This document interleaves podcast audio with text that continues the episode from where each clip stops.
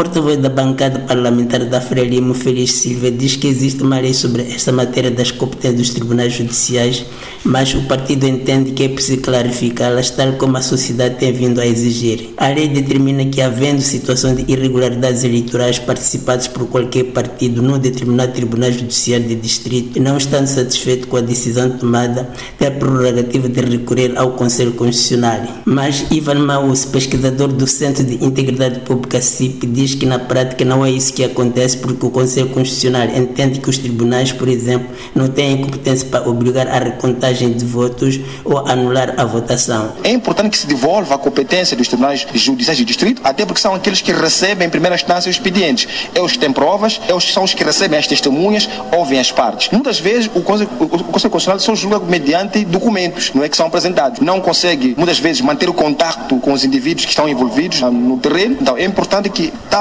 problema de competência seja clarificado. Quem também entende que não faz sentido que perante uma irregularidade no ato eleitoral os tribunais sociais não podem decidir é a juíza conciliar do Tribunal Supremo Sandra Machatini. Aparentemente não faz muito sentido que face a uma irregularidade detectada o tribunal se resuma a receber o, o expediente e a não tomar posição. Tem que decidir. Mesmo em sede de processo, nenhum juiz pode dizer non-liquid, não encontra solução, não existe. Tem que encontrar uma solução. Obviamente que essa solução poderá não ser satisfatória e é precisamente por isso que existe o grau de recurso. Para o diretor de programas no Instituto para a Democracia Multipartidária, Dércio Alfazema, o problema não é apenas da lei, é preciso também que sejam criadas condições para se evitarem todas aquelas situações que mancham os processos eleitorais em Moçambique. Prevemos um ano político bastante tenso difícil e problemático caso não sejam tomadas as medidas adequadas e necessárias para se evitar aquilo que nós verificamos no ano político eleitoral de 2023. Isaímo Macuiane, presidente do Conselho Jurisdicional da RENAM, defende que para já é preciso responsabilizar os gestores eleitorais envolvidos nas alegadas fraudes registradas nas eleições municipais de 2023